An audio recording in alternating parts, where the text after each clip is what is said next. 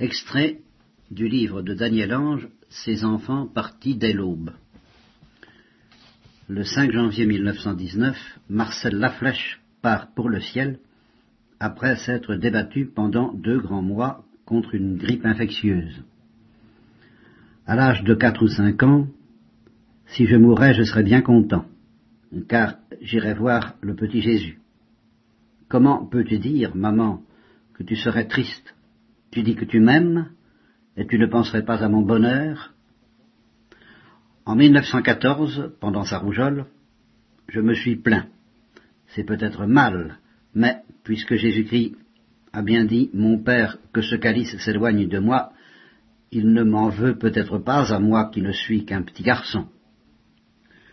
Le jour des rameaux, pendant que les obus tombaient sur Paris, comme ce serait de la chance si une Bertha tombait sur notre taxi, nous venons de faire nos Pâques, et nous irions ainsi tous les cinq au ciel, sans avoir à nous pleurer.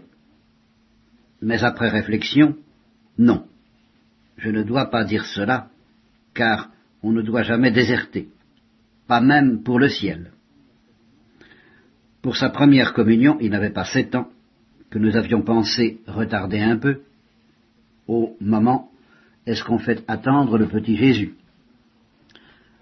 De sa communion solennelle, c'était trop beau, ça ne se recommence pas. Pendant la retraite de sa communion solennelle, après un sermon qui ne lui avait pas plu, je n'aime pas cette façon de parler de la mort, cet abbé ne la comprend pas. Pourquoi la montrer comme un châtiment alors qu'elle est une délivrance? Et pourquoi la redouter puisque c'est par elle que l'on va au petit Jésus, c'est-à-dire au bonheur? Le dimanche 13 octobre 1918, Oh, maman, ne dis pas que tu mourras avant moi. Je ne peux même pas penser à cela tellement j'aurai du chagrin. Je veux partir le premier, ou alors tous les deux ensemble. Pendant sa dernière maladie, c'est mon métier de souffrir. Aussi, le bon Dieu qui me donne la souffrance me donne aussi le courage de la supporter. Quand on me fait souffrir, je prie tout le temps, et c'est le bon Dieu qui me donne la force. Je prie pour tous ceux qui me soignent, pour mes docteurs, et ceux qui ont essayé de me faire du bien. Après la première opération, comme je plains les gens qui n'ont pas la foi, quand on souffre ce que je souffre, sans croire que cela sert à quelque chose, il y a de quoi mourir de rage dans son lit. Elle est si bonne, la Sainte Vierge. Je la sens là, près de moi, tout près. Et je suis heureux. J'aime mieux souffrir, être malade, et avoir la Sainte Vierge près de moi, que d'être bien portant et de ne pas jouir de sa présence. À ses parents, vous pouvez aller déjeuner tous les deux ensemble. La Sainte Vierge est là près de moi. Elle me garde. Je ne suis pas seul. Je souffre pour que d'autres soient heureux. J'offre mes souffrances pour les pauvres gens qui sont seuls sur la terre, pour les pauvres soldats qui sont morts et auxquels personne ne pense. Je suis trop fatigué pour faire des prières, mais j'ai offert toutes mes souffrances. Oh, maman, ne sois pas triste, sois gai, ris. Je veux te voir rire. De voir, maman, que tu as du chagrin est pour moi le plus horrible de ma maladie. Je suis très heureux car je vais aller au ciel. Maintenant, Christiane. Christiane avait douze ans dans les années soixante. Elle venait de faire sa première communion. Tout jeune bébé, les suites d'une méningite probablement, l'avait laissée idiote. Elle était à ce point démunie de possibilités qu'on avait dû renoncer à lui apprendre quoi que ce soit. Simplement, on l'asseyait des heures durant, dans la classe des grandes, qu'elle ne dérangeait jamais du reste. Hélas, voulant rendre service, elle avait porté une bouteille d'essence à proximité d'un réchaud allumé, la bouteille lui avait échappé, il ne restait du rideau de flamme qu'un petit arbre calciné comme on en voit dans les Landes, mais un petit arbre qui respirait encore. Avant de la retrouver à l'hôpital, tout au fond d'une grande salle d'enfants, cachée par le paravent des mourants, nous savions déjà qu'on n'avait pas pu l'anesthésier pour l'opérer, faute de trouver un petit carré de chair vive pour enfoncer l'aiguille. mais au chirurgien bouleversé, elle avait répondu de sa voix cristalline, Ce n'est rien. Notre Seigneur a souffert beaucoup plus que moi. Pas une plainte, pas un soupir, mais pas non plus une absence. Et cette voix, claire comme une aurore de montagne, détendue, énergique, fascinante. À part moi, je pensais voilà comme se font les légendes. L'état de cette petite est si impressionnant qu'on en fait une icône. Mais quand je la vis, je changeai d'avis. Il ne semblait pas qu'elle puisse voir, car ses yeux, comme le reste de ses traits, avaient été brûlés par la flamme. Au sens strict, elle n'avait plus forme humaine. Mais, avant que nous ayons parlé, elle savait qui nous étions. Elle insistait, vous allez vous fatiguer debout, il y a une chaise et un tabouret près du bureau de la sœur. Et c'était vrai. Quand on voulait humecter ses lèvres, cette grande brûlée disait, si c'est permis, merci beaucoup. Et puis, tu veux que nous jouions, puisque tu es assez gentil pour rester là? Je vais te poser des cols, et tu répondras. Le lendemain matin, son médecin m'appelait. Savez-vous qui est cet enfant? On nous a dit qu'elle était idiote. Quelle erreur a pu faire croire cela? Je n'ai jamais vu une telle intelligence, ni une telle force de caractère. Deux jours plus tard, il avouait J'ai touché Dieu au bout de mon scalpel et il reprit une pratique religieuse longtemps interrompue. Il ne fut pas le seul. Christiane demanda qu'on lui envoie l'une des monitrices. Elle voulut rester seule avec elle, et plus tard, celle-ci, bouleversée, racontait, elle m'a demandé d'aller me confesser, elle m'a dit de ne pas avoir peur. Les petits-enfants, comme les adultes de la salle, étaient attirés près du lit. Tous disaient, comme elle est belle et on s'arrêtait, surpris par l'énormité de cette assertion. Puis chacun répétait doucement C'est vrai pourtant qu'elle est si belle. Mais les mots manquent dans notre langage humain pour parler de cette beauté-là. Pour essayer encore de la sauver, le médecin pensait d'amputer des jambes. Comment le lui dire? C'est elle qui nous prévint. Tu sais, j'ai un peu dormi, j'ai rêvé que je courais avec Jésus enfant, il me disait Veux-tu me donner une de tes jambes? J'ai dit Pas une, les deux. On va m'opérer de nouveau, n'est-ce pas? À son retour, on croyait qu'elle ne passerait pas la nuit, et la sœur lui demanda Qu'est-ce que tu préférerais, Christiane? Rester avec nous? Ou aller au ciel J'entends encore le rire amusé de l'enfant. Ici, je suis avec lui. Au ciel, je serai avec lui. C'est pareil. Moi, je préfère ce qu'il voudra. Peu après, elle était dans le coma, mais elle mit trente et un jours à mourir. Pas une heure ne cessa ce rayonnement fascinant autour de ce petit corps martyrisé, si bien qu'après sa mort, elle fut exposée dans sa robe blanche de communiante, dans le hall de l'hôpital transformé en chapelle ardente. Et quand vinrent les pompes funèbres, le directeur ne voulut pas les laisser porter le petit cercueil, c'est lui, aidé des médecins et de l'aumônier qui portèrent la précieuse relique, et l'ensevelirent dans la terre qu'elle allait sanctifier. Pourtant, les photos de Christiane témoignaient encore de l'aspect misérable qu'elle avait toujours eu jusqu'à cet incendie de douleur et de gloire. Anne de Guigné, née le 25 avril 1911, née de quatre enfants, est une petite fille volontaire, autoritaire et égoïste comme le sont tant d'autres en leurs premières années. On prédit à sa mère un avenir dur, avec cet enfant difficile. En 1915, son père meurt au front. La souffrance de sa mère atteint Anne en plein cœur. Une blessure coule d'une vie de famille soudain brisée. Très vite, Anne n'a recours qu'à un remède, celui d'aimer.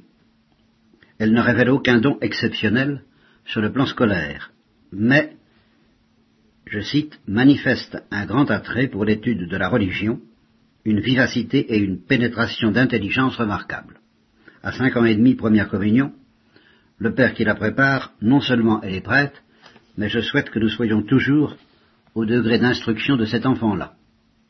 Plus tard, un prêtre qui la suivait, un changement se produisit. à partir de sa première communion. Je l'ai vu possédé par Dieu. On trouve plusieurs fois l'enfant agenouillé sur une marche d'escalier.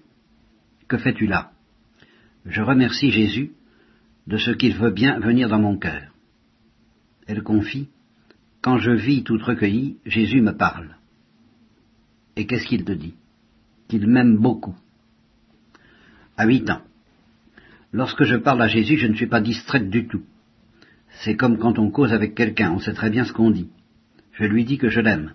Puis je lui parle de vous, des autres, pour qu'il les rende très bons. Puis je lui parle surtout des pécheurs. Et puis je lui dis que je voudrais le voir. Je veux que pour Jésus, mon cœur soit pur comme un lys. Quand Anne se relâche dans ses bonnes résolutions, c'est que je n'ai pas assez prié. Elle écrit à une institutrice qu'elle savait alors dans l'épreuve, Nous pouvons bien souffrir pour Jésus, puisque Jésus souffrit pour nous. À sept ans, elle a de violentes crises de rhumatisme. Pauvre Anne, vous souffrez? Oh non, j'apprends à souffrir. Piqué douloureusement par des orties, ce n'est rien, Jésus a souffert bien davantage. Toujours cette unique référence à l'amour d'où surgit l'extraordinaire de l'ordinaire.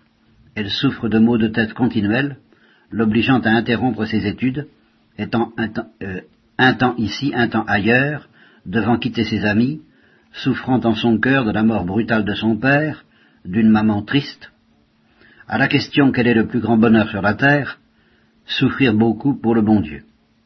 Je veux donner tous mes sacrifices à Marie, pour qu'au ciel elle les donne à Jésus. Avant de faire une chose, il faut invoquer toujours et prier la Sainte Vierge. Il faut toujours, quand Jésus vient dans mon cœur, dire à la Sainte Vierge de le garder. Son désir, pleurer avec la Vierge, au pied de la croix. Pourquoi? Parce que Jésus n'est pas assez aimé. Devant les pécheurs, mon Dieu pardonne-leur, ils ne savent pas, rendez-les bons. Une enfant dira, on ne peut pas la regarder sans devenir meilleure et sans penser à Dieu. À onze ans, elle veut se faire carmélite pour la gloire de Dieu.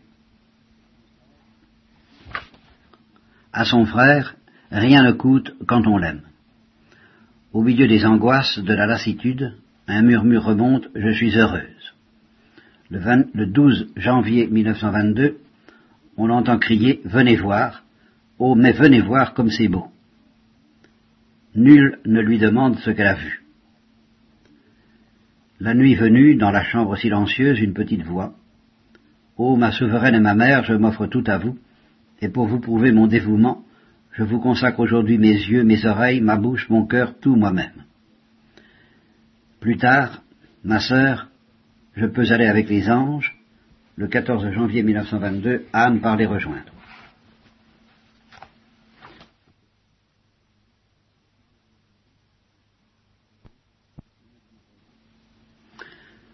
Voici maintenant Roland, qui, à 16 ans, était un caractériel et un cas social, et qui devait être peu de temps après, froidement étranglé par son beau-père, ainsi que sa mère et son plus jeune frère. Il a eu le temps de pressentir cet événement et d'interroger longuement Daniel Ange sur la descente de Jésus aux enfers. Cela semblait, l'intriguer comme s'il était personnellement concerné. Pourquoi cela t'intéresse-t-il tellement? J'aimerais aussi descendre aux enfers avec Jésus. Mais pourquoi faire? Délivrer des prisonniers, et quoi encore? Ouvrir les portes du paradis, y faire entrer tout le monde.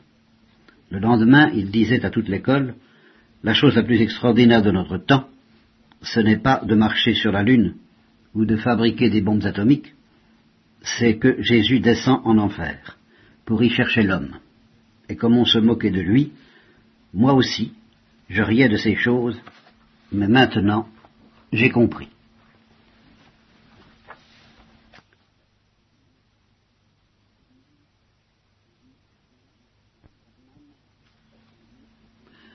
Hermann est né le 15 mars 1931. Dès ses premiers pas, il se glisse sur les genoux de son père pour le chapeler en famille. À cinq ans, durant le carême, Oh papa, je pourrais jeûner comme toi Dès avant sa scolarité, il l'accompagne à la messe matinale. Là, à genoux près de moi, ses grands yeux ne perdaient aucun geste du célébrant. Le front sous la coudoir de la chaise, il regardait, il contemplait. Voyant son père aller communier, et moi, pourquoi ne pas faire aussi entrer Jésus dans mon cœur? À six ans, première communion. Petite mère, demain je pourrai encore communier. Oui, demain et tous les matins. Oh, maman, que c'est un grand bonheur. Que penses-tu faire devenu grand? Prêtre, papa. Sinon, rien. D'abord servant de messe, puis prêtre. À sept ans, à son père en chômage, c'est quand même bien pour nous que tu sois sans travail. Ainsi, nous pouvons tous les jours aller à la messe ensemble. La famille vit dans la misère. De découragement, la maman abandonne la messe et le chapelet. L'enfant multiplie neuvaine sur neuvaine accompagné de jeûne. Un soir, comme une révolte chez le Père. Oh Hermann, à quoi bon cette prière? Plus nous prions, moins le bon Dieu nous écoute. Il répond, la valeur de la prière est dans la persévérance, sinon elle n'a pas de sens. Au dernier jour, sa vingt-cinquième neuvaine, il est exaucé. Son père trouve du travail. Vous voyez, quand on persévère, on obtient. Chaque jour, vers cinq heures et demie, il se rend à l'église, premier chapelet. Il offre sa journée. Je m'offre tout entier, bénissez père, mère, donnez-leur du travail. Après le repas de midi, deuxième chapelet. Les jours non favorisés du salut du très saint sacrement, troisième chapelet devant la statue du Sacré-Cœur. Son désir de servir la messe sera tel que deux mois durant il s'y rendra les pieds en sang, engelures purulentes aux talons, dans la neige au cœur de l'hiver. Ils seront ensuite subitement guéris par des roses de la tombe de Saint-Benoît. Au troisième jour, dit un chanoine à son doyen, il savait tout du servant. Le latin lui passait sur la langue comme sur celle d'un séminariste à la veille de son ordination. Tout aussi vite, tout aussi exactement que vous-même, il se débrouille à travers le grand missel. De plus surtout, n'ayez pas le malheur de commettre l'erreur la plus légère ou de faire le moindre geste fautif. À ce moment, le voici qui s'agite, qui tout saute discrètement, mais assez pour être compris. Il aimera dire tout naïvement, si vous avez quelque grâce à obtenir de notre Seigneur, demandez-les par moi, qui suis le plus près de lui. Hermann célébrait ses messes dans sa petite chambre, en présence de son papa ou de son oncle. Simulant l'acte de, de la consécration, il maintint élevé l'hostie consacrée, une bonne demi-minute. Déposé sur le corporal, il resta tout un temps en méditation. Père, après les paroles du prêtre, l'hostie, c'est donc bien Jésus. Oui, Hermann, c'est chose très certaine. Alors nous, catholiques, qui voyons cela, comment pourrions-nous y aider les autres qui ne croient pas? Un dimanche, il avait servi les messes de six heures, sept heures et huit heures et demie, il attendait celle de dix heures. Le père lui dit, mais Hermann, pourquoi tiens-tu tellement à servir la messe? Alors il saisit les deux mains du religieux, parce qu'une seule bonne messe suffit pour aller au ciel. Le samedi 24 mai 1941, revenant de l'école, dans la première poubelle, je remarque un crucifix baignant dans les ordures. Je continue quelques pas, je reviens et je regarde encore. Puis de nouveau j'avance. Bien connu du quartier, je n'osais pas pousser la main dans le bac. Alors une voix me dit Allons, Hermann, tu as honte de moi En un instant, je tenais notre Seigneur dans les deux mains. Une boue noire en dégouline. Il va droit à la cuisine et le lave vigoureusement. Son père propose de le brûler tellement il sent mauvais. Mais il répond Père, Père, en réparation, laisse-le-moi pour ma chambre. Ce même soir, Hermann est victime d'une chute. Blessé, on le transporte à l'hôpital. Passant devant l'église, il soulève un peu la tête, étend les bras. Oh, mon église, mon église, plus jamais je n'y entrerai. Sur son lit d'hôpital, maman dit au frère que jamais plus je ne reviendrai à l'école. Le soir, il délire. Sur ses lèvres reviennent en latin les paroles de la messe du dimanche après l'Ascension. Je ne vous laisserai pas orphelin, je m'en vais, mais je reviendrai à vous, et votre cœur sera inondé de joie. Sa dernière messe, à la consécration, il se redresse, lève les bras, simulant l'élévation de l'hostie, et semble fixer quelques instants un être invisible. J'ai vu notre douce maman, la Sainte Vierge. Elle est si belle. Maintenant que je l'ai vue, je ne peux plus regarder personne sur la terre. Sa tête se retourne sur l'oreiller. In secula seculorum. Amen. C'est ainsi qu'il retourne au Père. C'est le 26 mai 1941.